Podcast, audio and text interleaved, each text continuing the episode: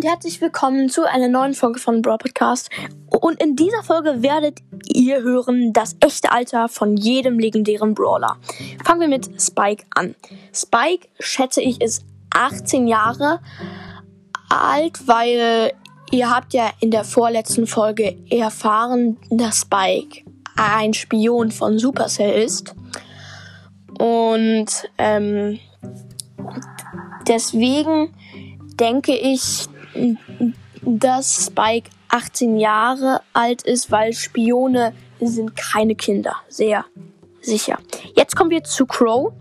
Crow sieht gar nicht kindlich aus und deswegen schätze ich ihn auf 22 Jahre alt. Auf 22 Jahre, ja.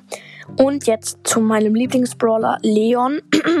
ähm, und der hat halt e-, einen Lolly und so ein buntes, so ein bunten Pullover, kurze Hose und so. Und das sieht sehr kindlich aus. Und deswegen schätze ich ihn auf zwölf Jahren. Jetzt zu Sandy. Sandy ist ja sehr verschlafen, will sich nie bewegen und so.